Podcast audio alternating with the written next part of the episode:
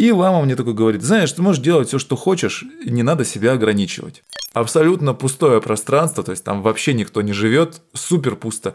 На центральной площади этого города стоит единственный билборд, и на этом билборде портрет Далай-ламы. Вот такой сюрреализм. Когда тебе 30 плюс, и ты ведешь такой вот богемный образ жизни, ну ты богема.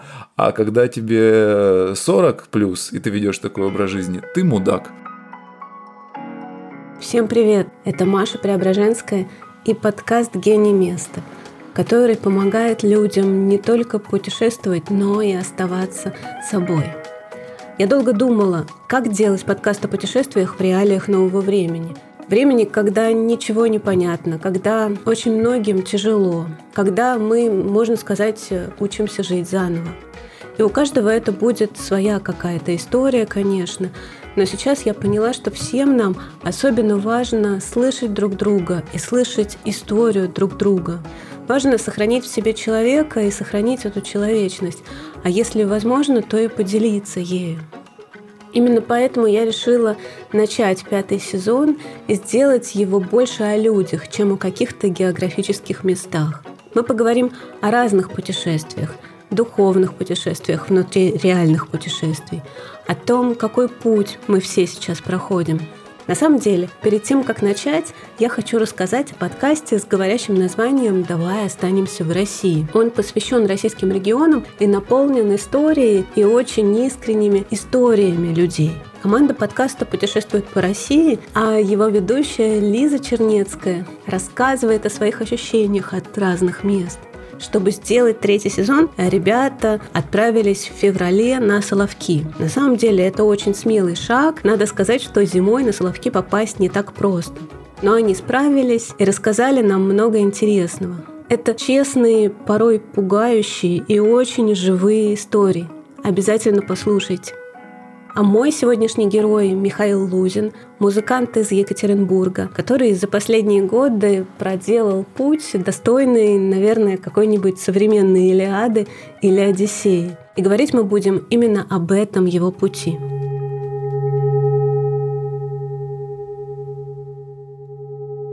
Миш, я знаю, что выбирая между карьерой музыканта и журналиста, ты выбрал карьеру музыканта. Да, и нисколько об этом не жалею, особенно в свете последних событий. И вот эта твоя жизнь кочевая, это тоже такое твое осознанное решение? Ну, смотри, Маш, э, история состоит в том, что кочевая эта моя жизнь, она закончилась, причем она закончилась накануне пандемии, то есть даже не пандемия спровоцировала эти изменения, а какие-то внутренние изменения у меня в жизни произошли. И пандемия эту всю историю только подстегнула. То есть я в 2018 году одновременно пережил э, пик своих путешествий, когда я в марте 2018 года сначала пошел на борту парусника Крузенштерн вокруг Испании, стартовав в порту Вига и финишировав в Барселоне. Парусник Крузенштерн Четырехмачтовый барк, который сейчас носит название Крузенштерн, был построен в Германии в 1926 году. При спуске на воду он получил имя Падуя и был последним из так называемых летающих пи, парусников судовладельца Фердинанда Лайша, названия которых традиционно начинались на букву «П». Среди них были парусники Пруссия, Пассат и так далее. Говорят, что капитанов этих парусников называли альбатросами. Сегодня Крузенштерн — единственный барк, который остался из всех этих э, летающих пи. Он не только сохранился, но и продолжает полноценную и очень яркую жизнь. Судьба парусника, конечно, достойна какого-нибудь героического человека. Она очень интересная. Вообще изначально он предназначался не для каких-то веселых прогулок или регат, а для перевозок грузов на очень дальние расстояния. Его первый рейс был из Гамбурга до чилийского порта Талькауану, и занял он 74 дня. Тогда парусник вез какие-то предметы мебели, бытовые вещи и, представьте себе, динамит. После Второй мировой войны Барк по репарации перешел в состав советского флота. И вот тоже удивительная история.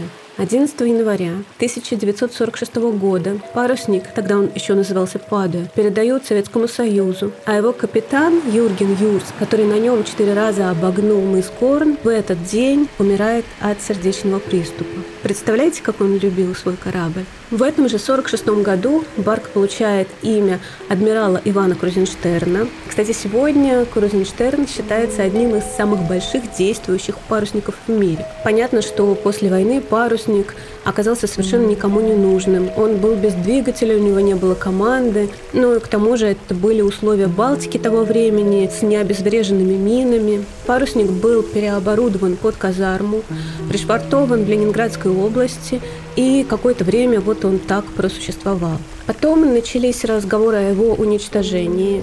Но русские офицеры Иван Шнейдер и Петр Митрофанов, можно сказать, спасли парусник. Именно благодаря им он был переоснащен и в 1955 году вошел в воды Атлантики в составе группы других исследовательских судов. Через 10 лет история повторилась. Над Крузенштерном опять нависла угроза утилизации. Все дело было в том, что он нуждался в постоянном ремонте, и, конечно же, на это нужны были деньги. И опять капитаны Митрофанов и Шнейдер убедили Министерство рыбной промышленности сохранить этот парусник и сделать его такой базой подготовки и обучения моряков. Крузенштерн был передан на баланс Калининградского высшего инженерного морского училища.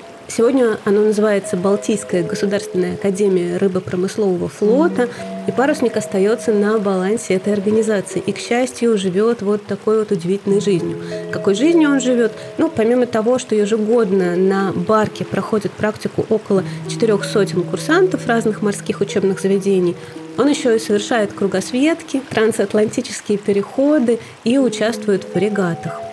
Кстати, о регатах тоже очень важно сказать, что парусник считается не только самым большим сегодня, но и самым быстрым. И есть одна особенно интересная история. История участия Крузенштерна в регате Tall Ships в 2000 году. Капитаном парусника на тот момент был Геннадий Коломенский. Кстати, Геннадий Коломенский – это тот человек, который действительно много раз привел парусник к победе в регатах.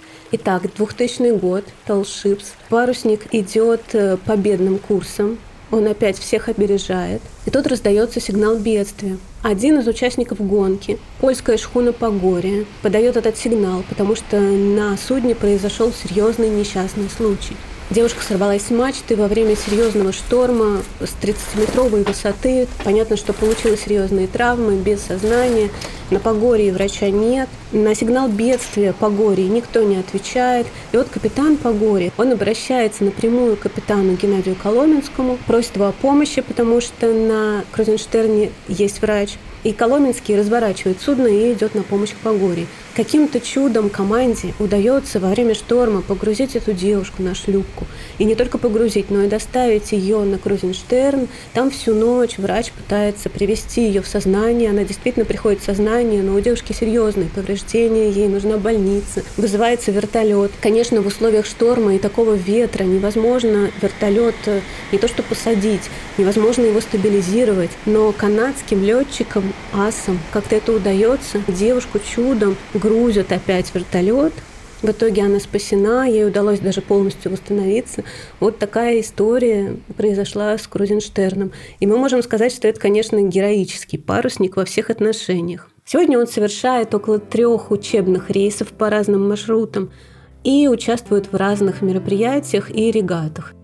И это было одно из сильнейших впечатлений, когда ты из Атлантического океана заходишь в э, Гибралтарский пролив на паруснике, и у тебя справа огни Марокко, мечети, там выложенные крупными э, арабскими буквами какие-то э, религиозные воззвания, а по левую руку подсвеченная Гибралтарская скала. Ну вот, потом из Барселоны полетел в Берлин, потом из Берлина, вот это был, конечно, прекрасный контраст в Нижний Новгород на фестиваль выступать. Ну, в общем, и, и дальше потом обратно в Берлин и в Гамбург. Из Гамбурга, опять же, на борту Крузенштерна мы пошли в Исландию до Рикьявика через Атлантический океан, потом из Рикьявика полет в Копенгаген, из Копенгагена в Афины, из Афин все Балканы, а потом я вернулся в Россию осенью и в конце года вернулся на Урал и начал жить осознанной, оседлой уральской жизнью. Это было такое твое решение или просто так получилось? Просто комбинация факторов, что ли. Как-то жизнь к этому решению подтолкнула, потому что я ездил, ездил, ездил, играл, играл, играл. И устал, во-первых, от этого. Во-вторых, какие-то у меня произошли нехорошие изменения в э, доходах от концертной деятельности, и как-то в канун нового 2019 года отменились все корпоративы новогодние. Я вернулся э, в Екатеринбург практически без копейки и без внятных перспектив э, того, как жить и зарабатывать дальше.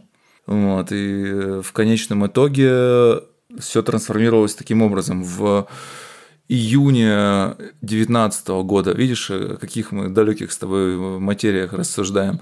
Вот, в июне 2019 года я пошел в э, последнюю на данный момент свою парусную экспедицию под парусами Седова. Это была уже поездка вдоль французского побережья из э, Руана в Бордо. И там я на борту встретил нескольких очень интересных людей. Ну, например, был там Евгений Гришковец, который пустился в рассуждения о своем творчестве и об определенном возрасте. Ну, то есть он говорил, э, ну, я сейчас очень вольным э, текстом буду все это излагать, что одно из его центральных произведений «Как я съел собаку», и он его написал, будучи в возрасте э, слегка за 30, и там повествуется о такой нелегкой судьбе творческого человека, у которого какие-то семейные финансовые неурядицы, какая-то неустаканенность, алкоголизм, ну, в смысле, там, вечеринки, гулянки и так далее. Вот, и он говорит, что, ну, это все классно, только когда мне исполнилось 40 лет, э, я эту пьесу читать перестал, потому что когда тебе 30 плюс, и ты ведешь такой вот богемный образ жизни, ну, ты богема. А когда тебе 40 плюс, и ты ведешь такой образ жизни, ты мудак.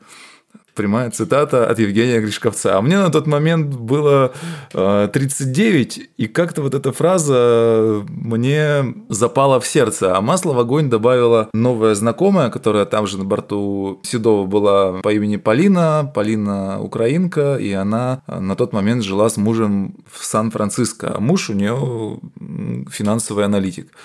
И она мне сказала что-то похожее из серии, что ну вот тебе сейчас 39, это практически 30 плюс, и поэтому образ жизни музыканта, кочующего, путешествующего, это классно, но тебе через полгода с небольшим исполняется 40, а это уже совсем другая история.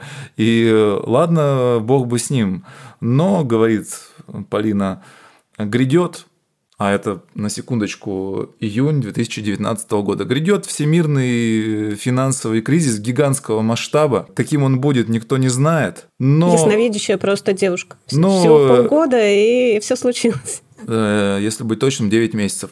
Ну, слушай, мне кажется, что помимо ясновидения есть еще и аналитика. И вот э, в июне 2019 года э, новая знакомая, то есть человек, которого я знаю на тот момент там, три дня, говорит мне, Э, грядет мировой финансовый кризис, как музыканта не вывезешь, ищи себе нормальную работу. И знаешь, при каких-то других обстоятельствах я бы, может быть, это все пропустил мимо ушей, но в этот момент как-то так э, все сложилось, то, что говорил до этого Гришковец, то, что мне сказала моя новая знакомая, я к этой мысли как-то вот так прислушался. Дальше случился еще один такой трансформирующий уже духовный эпизод. Дело в том, что я буддист, у меня есть лама. И к июню 2019 года я закончил э, буддийскую практику, которую делал 12 лет. Ну и, как водится, я пошел к ламе за благословением, вернувшись э, в Россию, и спросил ламы, лама, что мне делать-то дальше? И лама мне такой говорит, знаешь, ты можешь делать все, что хочешь, и не надо себя ограничивать такой общий совет, который э, я тоже могу дать каждому. Делайте, что хотите. Не надо себя ограничивать. Ну, с одним небольшим нюансом. Я за возможность услышать этот совет заплатил, ну, в кавычках, 12 годами практики. А что это была за практика, если ты можешь рассказать? Она называется Неондра, а дальше, я думаю, Google в помощь. Это, Google нам всем в помощь. Да, э, это практика, которая состоит из четырех частей. Каждую из этих частей нужно выполнить 111 тысяч раз. То есть в общей сложности 444 тысячи 444 повторения определенных э, мантр. Заинтриговал просто. Очень крутая вещь, которая реально трансформирует. Вообще буддизм очень логичен, и э, логика здесь состоит в том, что ты понимаешь, особенно по итогам такой гигантской практики, что нет вообще ничего невозможного. Ты просто начинаешь, делаешь и заканчиваешь. И в целом это еще про то, что все непостоянно. То есть вот сегодня у тебя в жизни такие условия, и ты к ним привык, что они вот такие. Но э, все неминуемо изменится. Вот прям вообще все. Просто абсолютно все. Как э, это кольцо, которое было на пальце у Соломона с надписью и это пройдет, и это тоже пройдет. Возвращаясь к моей истории, вот я получил от ламы такое благословение, типа делай, что хочешь, не надо себя ограничивать плюс э, все вот эти вот э, предупреждения о грядущем финансовом кризисе и рекомендации найти работу. Вот я возвращаюсь в Екатеринбург, и вдруг мне в один и тот же день вот такое интересное совпадение. Звонят два друга, точнее, один друг и одна подруга. Друг говорит, слушай, ты же так классно пишешь, нам в строительную компанию нужен главный редактор. Звонит подруга и говорит, слушай, ты же так классно пишешь, а нам в Ельцин-центр нужен литературный сотрудник. И э, с этого момента я вдруг понял, что я хочу согласиться. Вот еще э, в чем прелесть сказанной ламой фразы, да, что не надо себя ограничивать. Люди же обычно выбирают что-то одно. Вот тебе делают два предложения по работе. Либо ты главный редактор, либо ты литературный сотрудник. Я такой, хм, не надо себя ограничивать. И э, с лета 2019 года я и главный редактор строительной компании, и литературный сотрудник Ельцин-центра, и, потому что не надо себя ограничивать, и музыкант, и диджей, и автор путешествий на Урал, и много чего еще. Играю на регатах в Турции, и, собственно, даже никакая пандемия не смогла помешать поездкам. И как ты себя ощущаешь вот в этой роли? А, ты знаешь, сначала это было жутко непривычно, ну, потому что после пяти лет непрерывного кочевья, вот то, то с чего ты начала, 18 год, у меня был опыт жизни 4 года без дома вообще. То есть я находился в постоянном э, таком бесконечном туре, Сегодня концерт в Риге, завтра концерт в Таллине, послезавтра концерт в Санкт-Петербурге. Окей, там три дня где-нибудь у друзей перекантоваться, лететь из Петербурга в Москву, там концерт, потом из Москвы в Будапешт, из Будапешта в Берлин, ну и так далее. То есть это можно вообще представить такую супер хаотичную, на первый взгляд, сетку перемещений.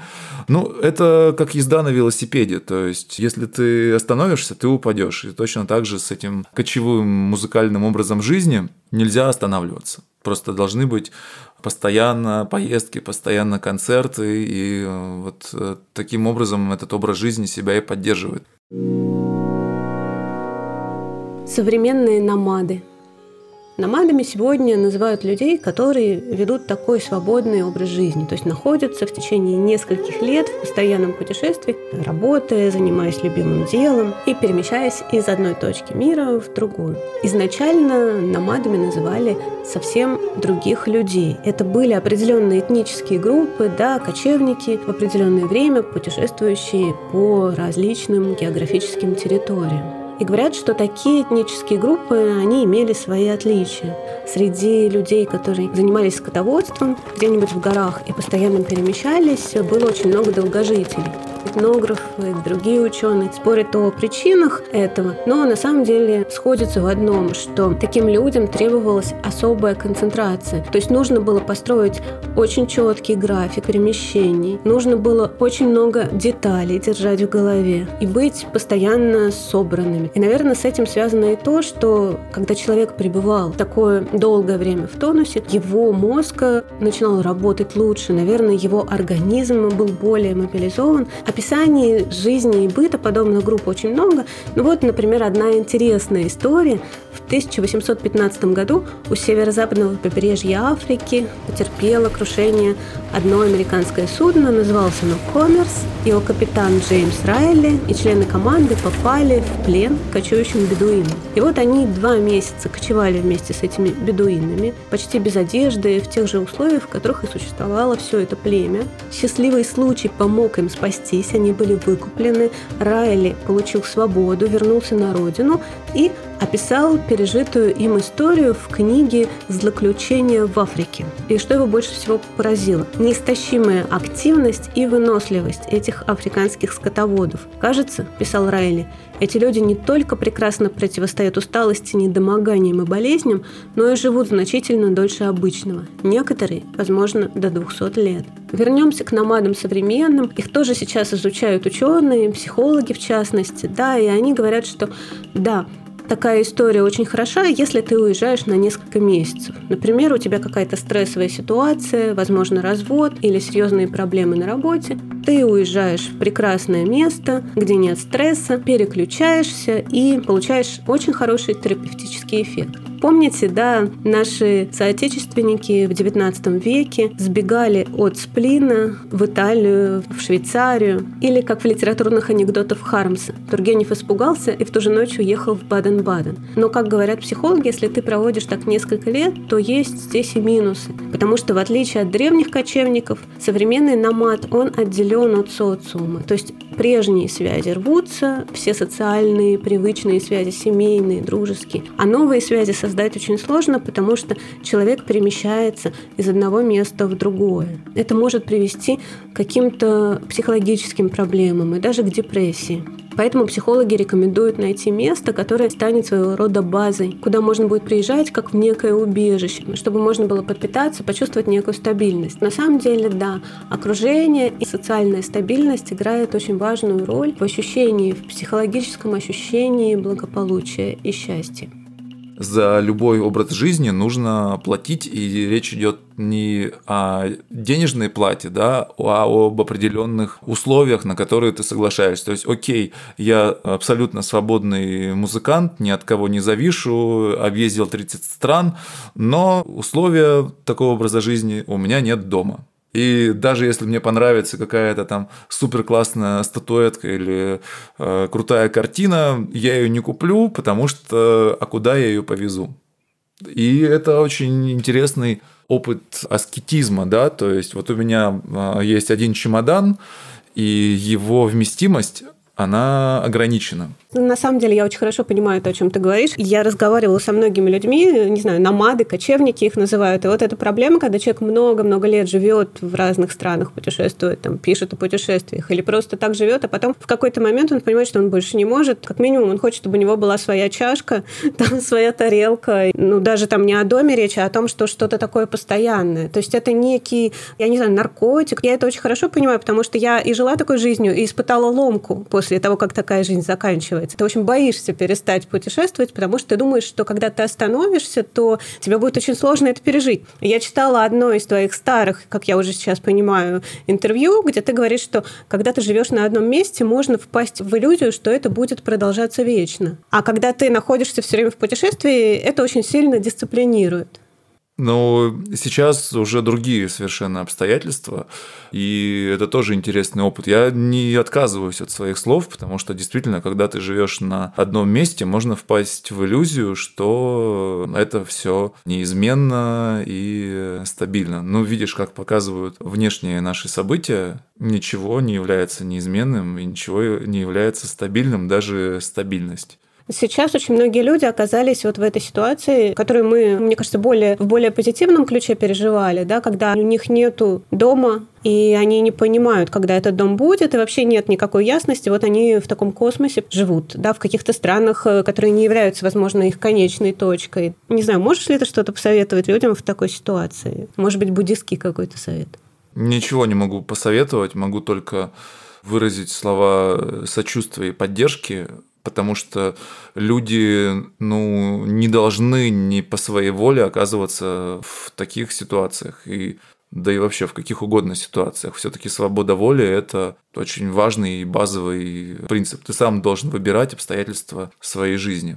И, безусловно, когда твоя жизнь меняется вот так вот резко, и когда не по твоему решению происходит, это ужасно. Единственное, что я могу сказать в утешение, это та самая фраза с того самого кольца. И это пройдет. Мой подкаст называется «Гений места», и для меня это очень важно, иметь э, какое-то физическое место, возможно, место, где ты вырос. Я родилась в Ленинграде, выросла в самом центре Москвы, и для меня эти два города, они такие очень важные.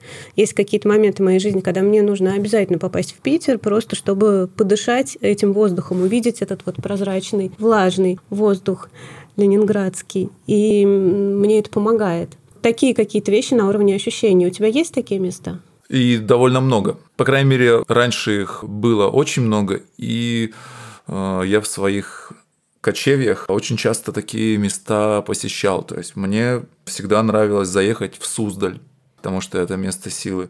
Или в какие-то буддийские места, особенно там, где есть ступы, потому что это такой особенный монумент – с э, реликвиями, и там даже какой-то воздух другой, и желания исполняются. Но самое главное место силы, особенно в последнее время, как я его ощущаю, это то место, где я родился и вырос, это Урал, это Екатеринбург. Это настолько сильное место, которое подпитывает очень мощно, в котором есть этот дух свободы, в котором есть ресурсы, в котором происходят какие-то очень крутые трансформации. Ну, по крайней мере, со мной э, эта трансформация сейчас происходит однозначно. Сравнивая себя с собой же вот этого кочевого периода, я стал гораздо сильнее и гораздо ресурснее. Я очень хочу пройти по порядку вот все эти места силы, да, начиная с Суздаля. Ты в Суздаль приезжаешь, ты куда сразу идешь? Первым делом я иду к э, своим друзьям, которые там эту силу и создают. Это Андрей Попов, это Женя Казарновская. У них сейчас... Э, Мира. Мира, угу. да. Что это? Твор, угу. Творческий союз, творческий кластер. Не знаю, как это сейчас называется, потому что так забавно, что сейчас э, это получило некую институализацию, а начиналось все в 2007 или 2008 году, ну для меня, по крайней мере, в эти года начиналось, когда это была, ну можно сказать, такая летняя коммуна художников, поэтов, музыкантов, и мы творили какие-то совершенно невообразимые вещи, и Андрей Попов был и до сих пор является идейным вдохновителем этого движа. Ну то есть там была акция с э, раскрашиванием остановок, и мы на этих остановках, расписанных художниками, играли концерт концерты. Это были какие-то необычные постановки в полях или на берегах реки Нерль. В 2015 году вообще произошло очень знаковое событие, после которого я и стал так бесконечно кочевать. Это было путешествие мира на уазиках-буханках, когда Андрей договорился с Ульяновским автозаводом, выделили то ли 7, то ли 9 автомашин, и мы сделали такой автопробег по России на 10 тысяч километров от Белого моря до Черного. То есть старт был в Москве, потом в Петербург, э, где до, до этого момента жил. Вот, собственно, с момента попадания в путешествие мира в Петербурге я жить перестал. Потом мы поехали в Карелию, и потом из Карелии через Вологду, через Владимир, э, Воронеж доехали до Сочи. Из Сочи в Элисту, это столица Буддийской республики Калмыкия, очень крутое место. Вот полный сюрреализм. Там, например, есть проспект Остапа Бендера, который ведет в шахматный городок, потому что бывший губернатор Калмыкии Кирсан Алюмжинов, он большой поклонник шахмат, и вот в этом шахматном городке, который был построен для проведения Всемирной шахматной олимпиады 2008 что ли года, абсолютно пустое пространство, то есть там вообще никто не живет, супер пусто. На центральной площади этого города стоит единственный билборд, и на этом билборде портрет Далай-ламы. Вот такой сюрреализм. А, Класс. Вот. А потом мы из Элисты поехали в Волгоград и попали в Волгоград на 9 мая. Ну, то есть, представляешь, что это такое? Мамаев курган, это гигантская статуя угу. Родины Матери, которая просто поражает. Э, Я очень люблю Волгоград. Ты потом а, на обратном пути в Москву заехали в город под названием Гусь Железный. Там стоит какая-то совершенно невероятная церковь. А, еще мы заехали в Урюпинск, ну, который, который на самом деле существует. То есть многие же люди уверены, что это легендарный город, а он на самом деле есть. Ну вот, это видишь, э, какая история разматывается из Суздаля. Очень классная история, и мы обязательно сделаем подкаст о мире с ребятами. Мы планировали это делать э, еще в декабре, но не получилось просто встретиться. Потому что Андрей Попов меня поражает вот этой своей безграничной активностью и созданием чего-то из ничего. Вот. Ну что, дальше по местам силы, да, мы с тобой пойдем? А, да, вот эти ступы, которые исполняют желания, меня очень интересуют. Считается, что ступа – это такой монумент, который гармонизирует пространство вокруг, и он там посвящен тому или иному Будда аспекту. Есть много разных видов ступ, но на самом деле считается, что находясь рядом со ступой, ты можешь загадывать определенные желания, там делать пожелания на благо всех живых существ – или э, чего-то очень сильно желать, и сила всех Буд, она будет способствовать тому, чтобы твое желание исполнилось. Куда ехать? Если говорить о России, то это Элиста, там как раз ступа просветления. Ступа есть в Красноярске, там есть целый Будда-парк на холме, который господствует над городом, очень красивое место. Есть небольшая ступа в Москве на Каланчевском, тупике. Ого, я не знала об этом. Она во дворе Московского буддийского центра находится. Есть ступы в Бурятии, ну, поскольку Бурятия – это буддийский регион. Их на самом деле довольно много, то есть надо просто гуглить и ехать. И, наконец, тадам, Екатеринбург. Тебя называют в прессе, в частности, амбассадором Екатеринбурга.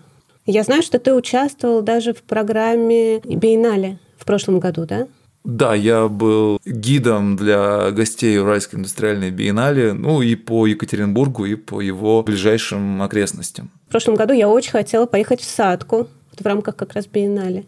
Ну, Садка – это потрясающее место, потому что это, это такой уникальный город. Я сам удивился тому, что я там увидел. То есть город с населением 40 тысяч человек, с городообразующим предприятием, комбинат «Магнезит», который выпускает э, огнеупоры для металлургической промышленности. Вот знаешь, это всегда ситуация такого интересного морального выбора. То есть, словно говоря, люди, которые владеют тем или иным заводом, или, если брать шире, финансовым промышленным активом, вот они получают прибыль, да, они же эту прибыль могут вывести, купить себе яхту или второе гражданство или еще что-то. Но чем мне нравятся уральские предприниматели, это здесь скорее правило, чем исключение, то, что люди остаются здесь на Урале и вкладывают заработанные деньги в развитие э, Урала, в развитие своих городов. И Садка – это просто ярчайший тому пример, потому что учредители комбината «Магнезит», они начали развивать в своем городе вот эту вот культурную сферу, то есть они реконструировали городской дом культуры, они реконструировали центральную улицу города, создав ей такой очень современный силуэт. Они сделали совершенно потрясающий музей комбината «Магнезит». Э, они интегрировались даже в биеннале современного искусства, то есть взяли отработанный карьер, гигантский совершенно карьер, и э, там разместили 250 металлических зеркал, а это ведь Понимаешь, сколько работы? Это надо эти зеркала сделать, их надо развесить. Садка.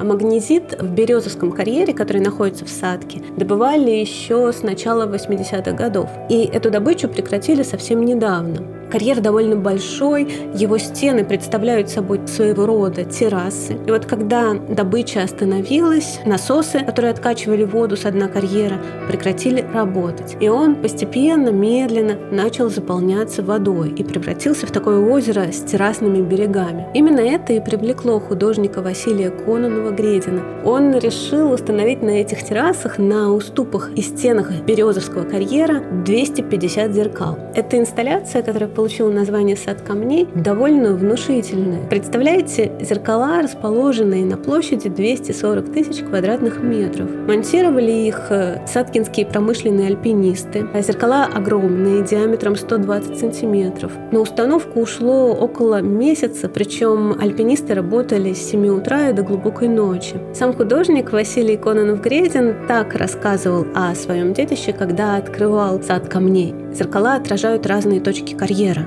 Это его новое восприятие. Зритель, находясь внутри карьеры, может отрефлексировать, сколько человеческого труда сюда вложено, а еще увидеть, как искусственный ландшафт постепенно становится природным. Да, сад камней будет постепенно-постепенно наполняться водой. И где-то, наверное, через три года инсталляция полностью исчезнет. То есть останется одно озеро. Правда, красивая история. И раз уж я начала говорить про садку, то нельзя не сказать про другой, тоже достаточно масштабный арт-объект, созданный молодым нижегородским художником стрит-арта Андреем Оленевым. Это мурал рекультивация, огромное изображение. Нанесено оно на стену 14 двухэтажного здания. Это здание высокотемпературных шахтных печей. И, надо сказать, Андрей Оленев очень серьезно подошел к работе.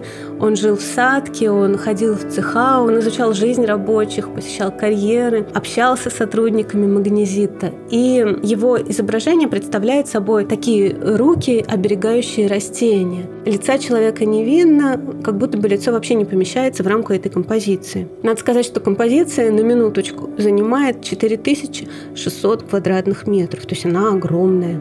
Это что-то похожее, я думаю, тут есть действительно такая отсылка к модернистским мозаикам советским. На самом деле Андрей Оленев дает немного другую трактовку своей работе, что это не только про подвиг труда, а про то, как человек сохраняет э, окружение, сохраняет природу. Именно поэтому мы не видим лицо этого человека, мы видим только его руки, мы видим, как он оберегает то, что его окружает. И мне кажется, для таких предприятий, как Магнезит, очень важно думать об этом, думать о том, что нужно сохранять окружающую среду. И, во-первых, надо еще согласиться, да, то есть к тебе приходит художник, говорит, я вот хочу взять ваш карьер и там 250 зеркал разместить. Ну, то есть кто-то мог бы покрутить пальцем у виска, а ребята сказать, окей. Давай вернемся к твоему амбассадорству. Ты в одном интервью сказал, что Екатеринбург – это самый современный город России. Почему? У него силуэт такой. Э, дело в том, что современная Россия, она, к сожалению, не такая современная. Она стремится к воспроизводству форм XIX века. То есть такая реставрация самодержавия, православия и народности. И тут мы обращаем свой взор на город Екатеринбург, который из современных материалов строят современные здания, не стремясь воспроизводить нечто, э, что было придумано в другую эпоху для других материалов. Это имеет свои корни, потому что в 1920-х годах Екатеринбург сделали, ну, во-первых, он был переименован в Свердловске, его сделали центром Уральской области, и из вот этого центра Уральской области стали формировать такой город э, коммунистической авангардной утопии. Очень много архитекторов, в том числе выпускников школы Баухаус, приехали сюда и стали строить вот этот новый современный город, и здесь очень мощная концентрация памятников конструктивизма конструктивизма. А конструктивизм – это революция в архитектуре, это отказ от вот этих вот устаревших пышных форм, это функционализм, это создание зданий, которые в первую очередь будут функциональны, удобны, и только во вторую обладать некой эстетикой. Ну и более того, они сами формируют вот эту новую эстетику простых геометричных э, минимальных объемов.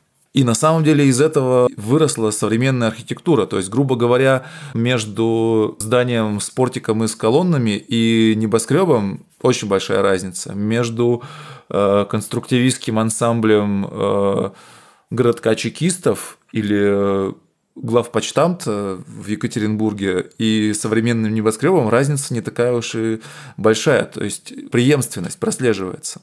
Возвращаясь к ответу на твой вопрос, почему Екатеринбург, я считаю, самым современным городом России, здесь небоскребы не смотрятся чужеродно. Они вырастают из ткани города. Город строился в эпоху поиска стиля, в эпоху авангарда, в эпоху каких-то новых представлений о том, каким должна быть человеческая жизнь, как она должна протекать, в каких формах. Ну, то есть тогда, в 20-е, в 30-е годы, здесь строили дома коммуны э, с тем условием, что э, люди в них живущие должны быть освобождены от бытового рабства и не готовить сами себе еду, да, а ходить в специально устроенные для этого фабрики кухни. Ну, посмотри, как мы живем сейчас, да. Очень многие люди, они дома-то ведь не готовят, да, они едят в ресторанах, и таким образом те идеи, которые были утопичные в начале 20 в конце 20-х, начале 30-х годов, они каким-то другим образом, но они реализовались сегодня, и, кстати, кстати говоря, к вопросу о ресторанах в Екатеринбурге, они совершенно потрясающие. Э, думаю, что это никак не связано с конструктивизмом, но это просто связано с тем, что в городе очень высокая конкуренция между э, различными точками питания, ресторатами, так все стремятся доказать, что а вот мы вот так можем, а мы так можем. Есть э, ресторан, например, он называется Kitchen на 24 этаже современного офисного здания с террасой, с видом на центр города и на закаты, и там подают э, блюда на срезах уральских камней. И еще э, один из учредителей этого ресторана, точнее его шеф-повар Сергей Миронов, является одним из создателей манифеста аутентичной уральской кухни. То есть тут еще вот формируется такая вот история, связанная с тем, чтобы готовить из местных продуктов по э, старинным уральским рецептам. И вот эта а, аутентичность, я об этом могу просто часами разговаривать. Я это называю уральским чучхе. Есть э, страна Северная Корея, на которую мы кажется, становимся все больше и больше похожи с каждым днем, да, а, вот, и у Северной Кореи есть официальная идеология, которая называется чучхе, в переводе с корейского «опора на собственные силы».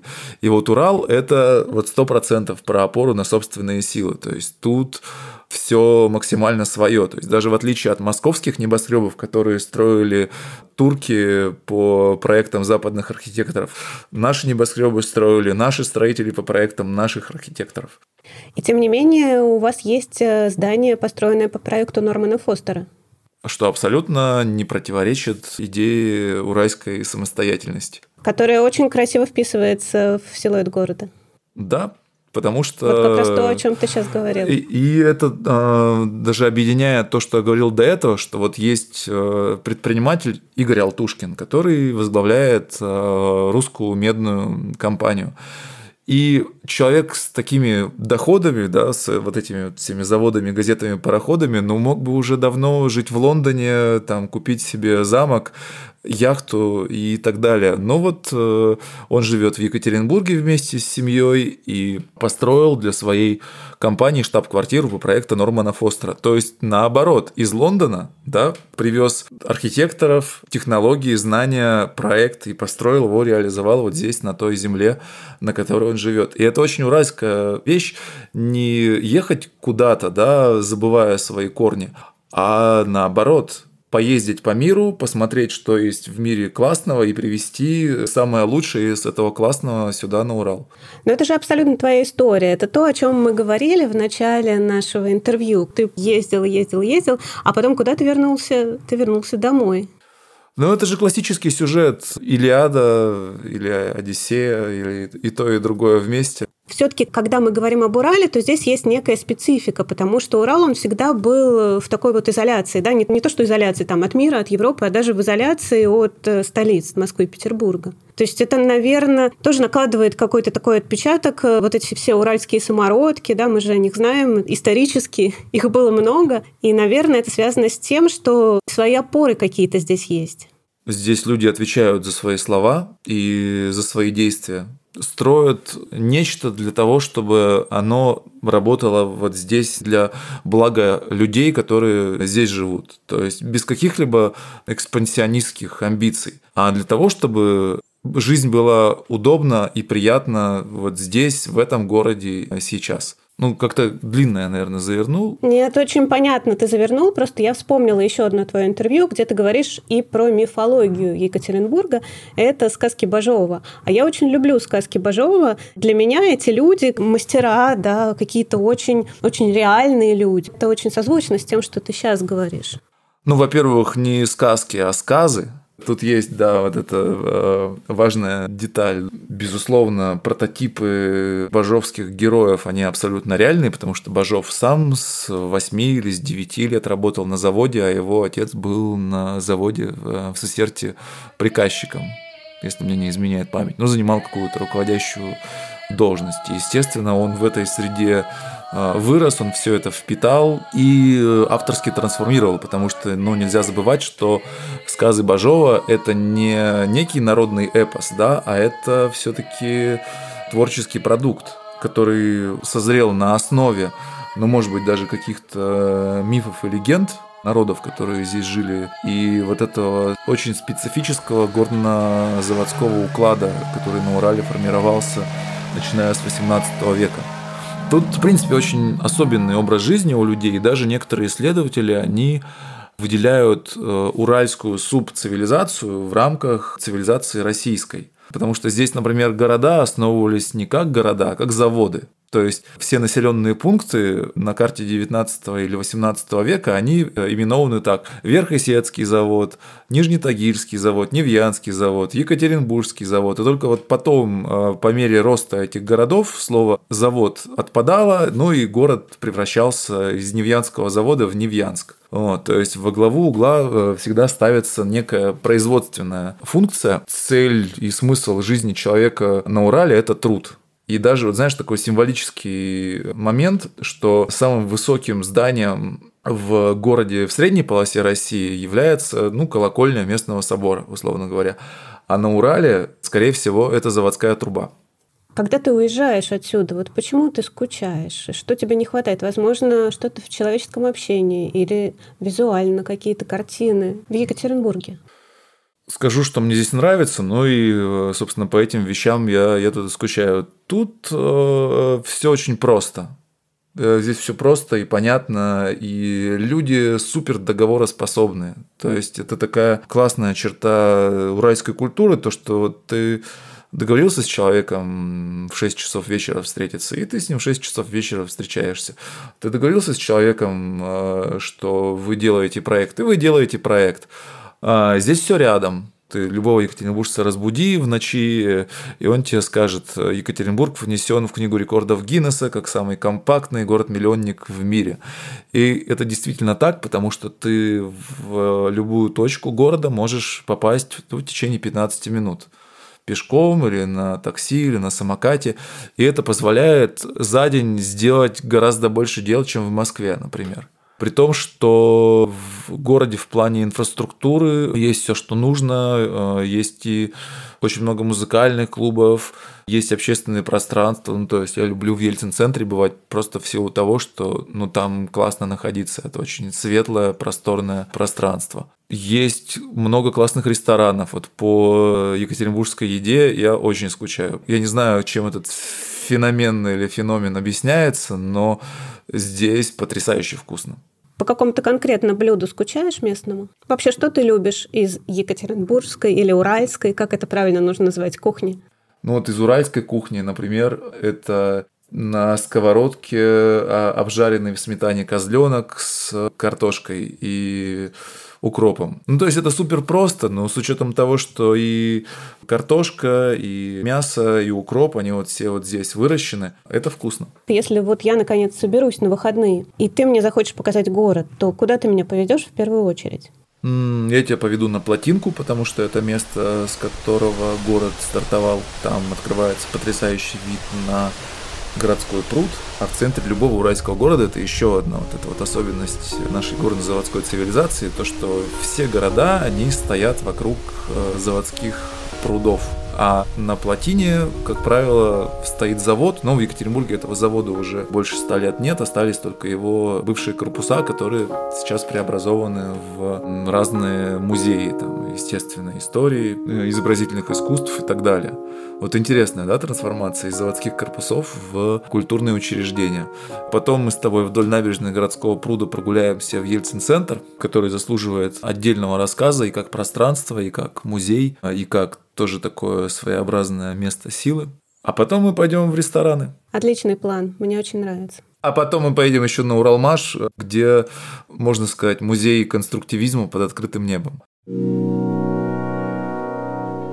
Свердловский конструктивизм – на самом деле, еще, наверное, десятилетия назад конструктивизмом Екатеринбурга интересовались только энтузиасты этой темы и профессионалы, архитекторы. Когда мы говорим о конструктивизме, то он, конечно же, Свердловский, а не Екатеринбургский, потому что создан был в тот момент, когда город назывался Свердловском, в 20-е и 40-е годы. Сегодня появилась масса маршрутов, памятники конструктивизма начали защищать, начали сохранять, издали очень классный путеводитель архитектурный путеводитель по Екатеринбургу 1920-40-х годов, он так и называется.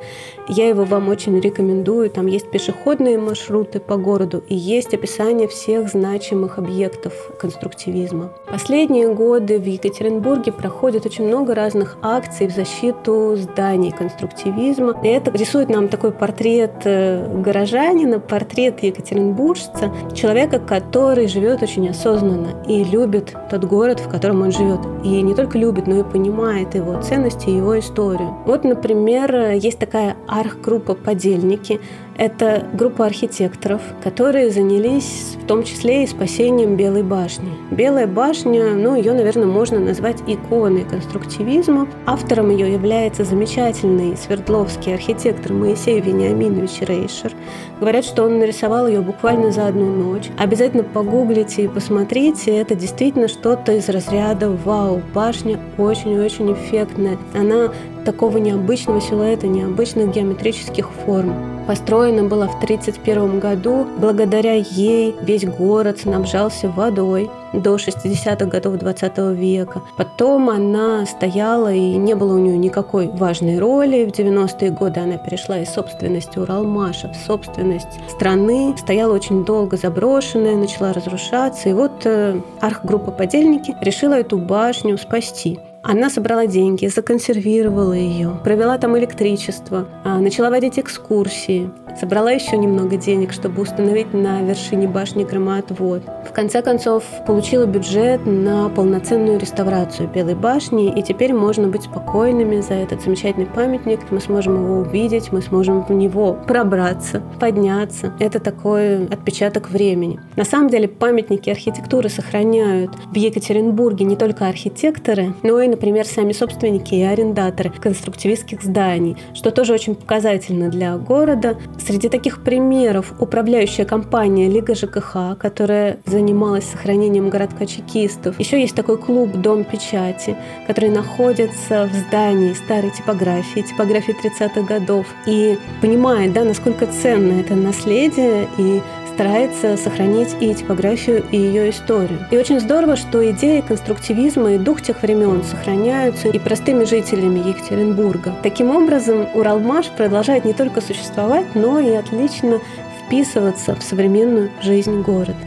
Тут надо понимать, что на тот момент это был, что называется, пилотный проект, и ничего подобного на стыке 20-30-х годов в Советском Союзе, да и в мире не было. Там, конечно, для архитектора, который интересуется э, именно эпохой авангарда и конструктивизма, ну, э, это действительно музей под открытым небом в котором люди продолжают жить и даже не осознают. То есть, знаешь, у меня был такой эпизод, иду по Уралмашу с группой, а, подходит какой-то местный житель и такой, а вы что тут показываете? В России много интересных городов и очень много классных гидов, которые находят какие-то совершенно невероятные вещи, и ты с огромными глазами стоишь, вау, идут местные жители, и это всегда, а что вы здесь делаете? А зачем вы, вы их сюда привели? Мы здесь выросли, здесь ничего нет.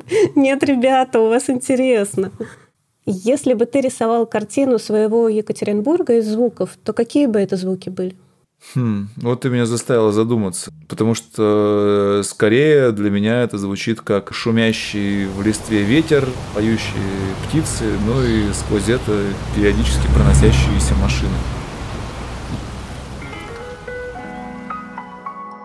Вот такое путешествие у нас получилось. Ну, можно сказать, кругосветка с возвращением домой. Как же я желаю всем нам в конце всегда возвращаться домой, вне зависимости от того, что для каждого из нас значит это понятие «дом». Осознавать себя на своем месте среди единомышленников, быть полезным. Я считаю, что вот это уже и есть счастье. На этой позитивной ноте я прощаюсь с вами до следующего выпуска. Подписывайтесь на подкаст «Гений места» на всех платформах, где слушают подкасты. Оставляйте отзывы. Ну и, конечно, ждите новых путешествий.